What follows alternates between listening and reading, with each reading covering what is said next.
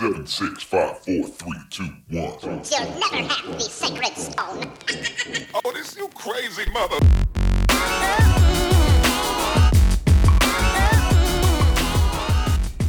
Bueno, saludos a todos. Hoy nos encontramos en nuestra migaja número 5. Eh, mi nombre es William. Y Robert, esta es una migaja live. Esto es Special Edition on the Road. En verdad no es live porque ustedes no nos están viendo ahora cuando estamos grabando, pero eh, Estamos en el haciendo- carro. Estamos en el carro y estamos haciendo esto, pues, una versión live, pero ustedes lo van a escuchar not live. No, y dirán que qué carajo están haciendo que están en el carro. Nosotros vamos al stand-up comedy de Chente. Vamos para la primera función de Chente, que es en Mayagüez. En- hoy es diciembre 5 y esto... pues, ¿Es a la primera? Es la primera. No sabía. Pero Chente hizo, este es el Radical a Fuego Tour, que él empieza por Mayagüez, tiene dos funciones, hoy y mañana, diciembre 6. Pero ya cuando ustedes escuchen esto, esto va a ser la semana que viene y él va a tener Sí, un par de funciones. creo que también. Y tiene par de- varias funciones más. Vi que en el Humacao va a tener otras. O que tiene varias funciones en Puerto Rico. Tiene funciones por todos lados. Sí. tiene- va para Calle. Va pa- va pa' todos lados. Va para todos lados. No, no es este el tipo de artista que, que hace funciones en los más grandes del país. Va a Guaynabo, va a San Juan. No, no, él se fue para el carajo. Y barato. O sea, y barato. Sí, ¿sabes? en verdad. Bueno, precio del Boricua. Ajá. Eh, 20 pesos fuera la taquilla. 20 pesos fuera taquilla, pero hay- había taquillas más baratas. Pero eso no importa, No importa. porque si hubiese sido cualquier otro mamabicho, hubiésemos pagado como 100 Sí, pesos. Pero entonces, eh, ¿quién es Chente? Para que no saben. Vicente y Drac. Vicente Drag. Pues Chente, para los que no saben, es un comediante de Puerto Rico. eh, lleva muchos años en la industria, yo creo, de los, de los medios. Sí. Empezó a los 27 años en esto de los stand-up comedy y eso. Fue para, un, para una escuelita, o como se diga, de improvisación. Se metió al full, eh, al full a todo lo que es comedia. Y también hace podcast, que por eso es che- alguien importante aquí también. Cuando tú dices podcast en Puerto Rico, Chente es como la figura que más se conoce. Eh, Chente tiene un podcast que empezó, Mazacote. Más el mazacote. Mazacote es un podcast Que lleva años, ¿verdad? Lleva ya, sí, tiene par de episodios y todos son entrevistas. Entrevistas a, a gente de Puerto Rico, que es algo también que a veces no, no siempre se consigue. Eh, yo lo estaba escuchando a él en una entrevista y él dice que cuando tú estabas buscando, él estaba buscando información de artistas locales, artistas del entretenimiento locales, y no encontraba como que una historia o una biografía extensa. Y él decide empezar Mazacote, y él decide empezar a hacer las entrevistas para rellenar el espacio de que se pueda sentar con él entrevistar a alguien, se pueda sentar y hablar desde que empezaron A, a mí lo que su me, carrera artística. a mí lo que me gusta de Chente en esos mazacotes que, que él se puede ir con un artista bien famoso de género urbano, como se puede ir con la stripper famosa de la esquina, ¿sabes? Él le da la misma oportunidad a, a- a mucha gente que no se ven. Y, no, y, y tú, tú realmente en las entrevistas a mí me gustan mucho porque es una entrevista, como que es una entrevista, va a empezar que es una hora. No son 15 minutos de la televisión, no son 5 minutos de radio, es una hora. Y tú eh, ahora mismo él, los- él las publica en YouTube, tú estás viendo a la persona, él le hace preguntas desde las más pendejas hasta preguntas incómodas de situaciones y como la última del Molusco. Sí. Le estaba preguntando sobre la situación de Maripili y todo el hate que recibió. O sea, él hace preguntas que. que, que Pero de un modo relax, pero de un modo relax, ¿sabes? Sí, en verdad la entrevista toda la. Sí, ya sé que se ve como que la gente se siente cómoda hablando y, es como que bien como es, como de verdad, olvídate la formalidad, eso es, contesta una pregunta como, como, como es y ya. Como salga. También, Chente, este, para usar una palabra que él usó, eh, él es irreverente, a él no le importa un carajo si, No. tú, lo, si tú dices que él es cafre. Él no le importa, él, él Exacto, a él no le importa hablar malo, no le importa. Él dice: Mira, el contenido no es para niños, el contenido, yo no tengo ninguna responsabilidad de que esto, hacerlo para nene, esto es una entrevista que yo quise hacer. Y a mí lo que me gusta mucho de Chente, por lo menos, que él es su estilo. Es único su estilo. Pero cuando tú dices único, que tú quieres Pues ese estilo, pues tiene entrevistas, tiene los blogs, tiene stand-up comedy. eh, él es él y ya. De la misma forma que, que él es él, su personalidad, así en, los, en los shows que él tiene. En los shows están, sí. Sí, él, es, él, y, y Ahora, este como que se ve que no hace las cosas por, por como digo yo, para complacer a la gente, hace las cosas como, como a él le gustan y ya. Este es el primer show de Chente que yo voy live. Yo también. Porque yo he visto otros por YouTube. Y lo, me la me río con cojones. pero este es el primer show de él que yo voy a ver pues, en, en vivo. Y este, o sea, en cuanto al estilo, a mí me gustan mucho las entrevistas que le hacen Mazacote. Pero eh, él, él para mí, lo interesante de él es que él toma muchas facetas, porque igual que eres comediante, hace gente de entrevistas que están bien cabronas, él, cabrón, no hay más nadie que sepa más del género urbano ahora Nadie, mismo. nadie. O sea, y que te lo traiga de una forma Pa- entretenida papi, que eh, Chente. eh, yo sé que tú eres más fan que Chente que yo, hablando claro. Tú sabes que pues, yo soy fan y eso, pero tú eres más fan que yo. Papi, Marvel Boys lo entrevistó rápido. Rápido lo entrevistó. No le dio break, ¿sabes? Pan, rápido lo entrevista. Y tú, tú, tú- tú viste el revolú ahora que se formó por lo de Noelia. Ah, con, con el video porno. Que el que lleva supuestamente dando candela dijo que iba a hacer una película porno. Papi, son 6 millones que le van a Ok. dar. Pero Chente lo primero que hizo fue, mira, rápido, yo quiero entrevistar a esta mujer.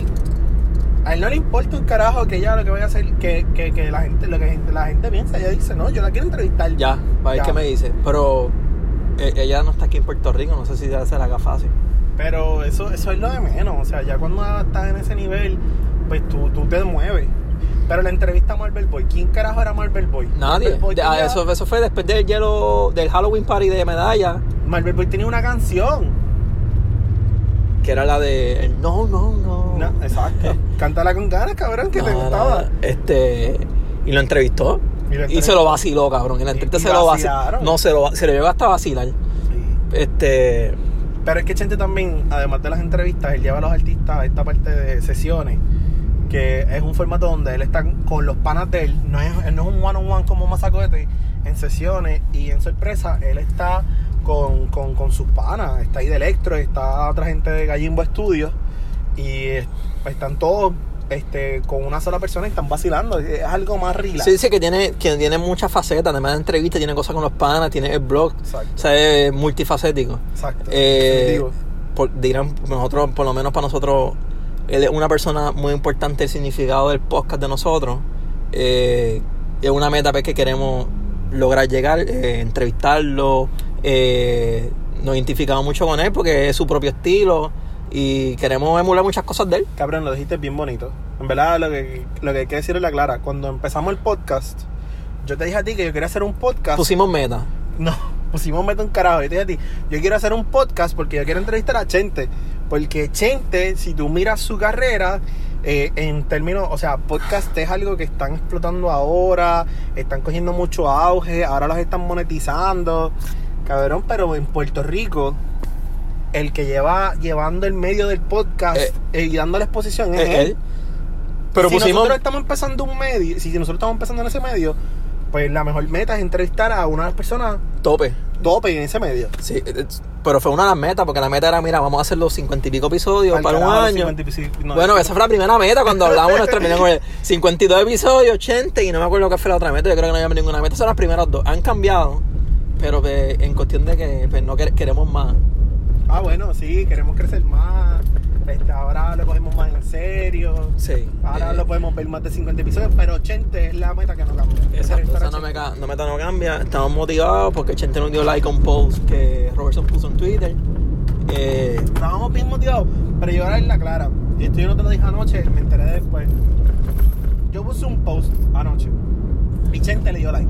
Y estaba bien motivado, lo puse en Instagram, qué sé yo. Y después me di cuenta que Chente le estaba dando like a todos los posts que estaban diciendo que hoy van para allá. está bien, pero eso no es nada. No. Por lo menos hay un- alguien que, que está pendiente a eso. Bueno, en esa parte sí. Cabrón, el- el- mira a ver si tú, si tú pones cuando después que se te Bad Bunny o algo así, si le das like a tu post Bad Bunny. No, cabrón.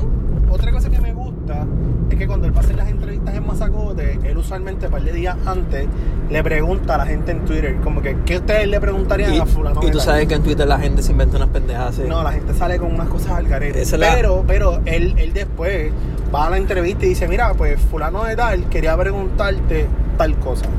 Sí que hay conexión, el público tiene una conexión con el artista, indirectamente, pero la llega a tener. Y porque la forma en que él expresa el contenido, y en verdad Chente hace el podcast y, y tiene los Twitter, tiene YouTube, todo este contenido él lo empuja para empujar el show, él lo dice a sí mismo. Él, él, él que vive le- de que- la comedia Pero crear la exposición. y él crea exposición para los shows de comedia por el podcast y por lo que él hace en YouTube y todas las milas que él está haciendo. Sí. O sea que si al final del día, la forma en que él expone el contenido eh, la gente le encanta. Sí, y, y- y es única. Es única. So que nosotros pues vamos Tratamos de emular eso. Exacto. y vamos para el show. eh, vamos a vamos gra- grabando ahora camino para el show. Luego cuando salgamos del show, vamos a grabar otra vez otro cantito explicando nuestro review, como que la experiencia del show. La experiencia del primer show, yo espero, por lo menos sacarme una foto, tratar de conseguirle y sacarme lo una cabrón, en serio, tú me has dicho eso. Bueno, yo no sé. Bueno, sí, pues sí, te lo digo ahora. Yo no, no sé cómo. Pero es que a veces ¿Pero los cómo? artistas cuando se acaba el show, usualmente se quedan en la barra del mismo sitio. Eso va a estar el- explotado. eso va a estar explotado, pero cabrón, no lo vamos a intentar. No lo intentamos, lo intentamos. Ok, no, me- no te me pongas changuito desde ahora. No lo intentamos, lo intentamos. Pues dale. Pues Pero, pero nada, vamos, la otra- el otro cantito de esta amiga, pues vamos a explicar la experiencia del show, no la vamos a hacer spoilers. Pero a Robert le gusta hacer spoilers porque ya está advertido. Porque le pasa. Me dijo, cállate la boca, eso es todo. Exacto. En la, en la segunda parte de este podcast de hoy, de esta migaja, yo casi no voy a hablar. así que nada, les contamos ahorita cuando salgamos del show, así que vamos a ver cómo nos va. Vamos allá. Cuando-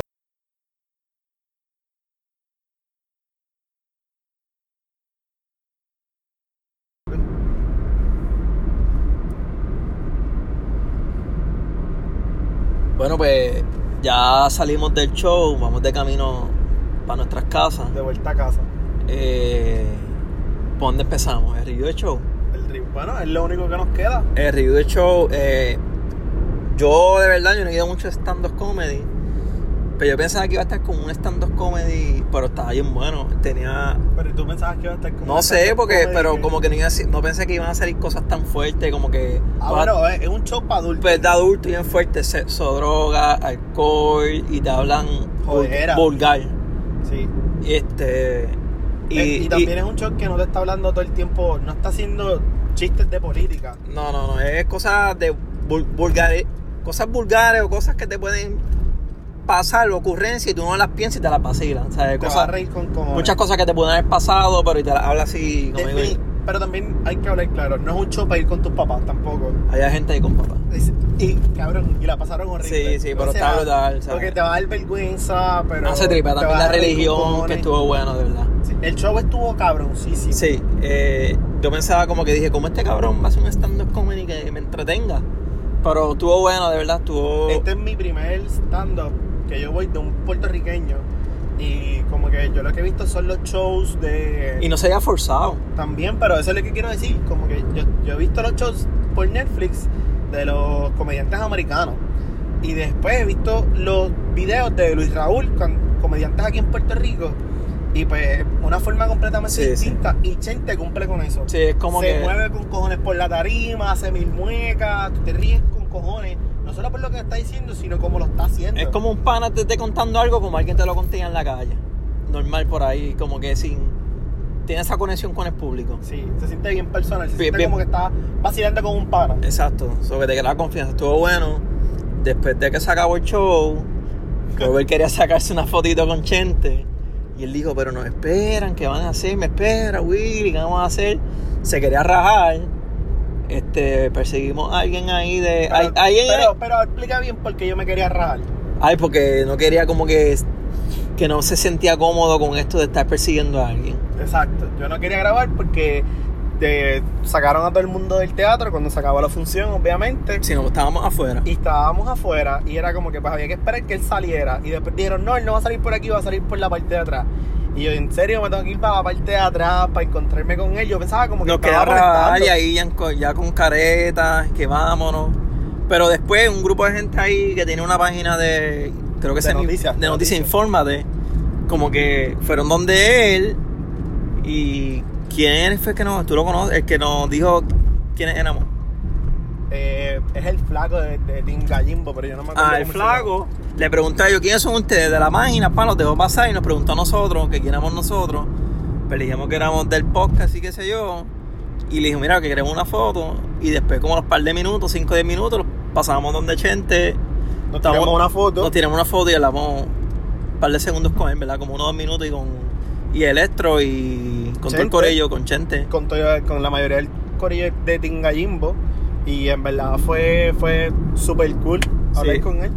Sí, de verdad, igual como era el show, igualito, no era diferente.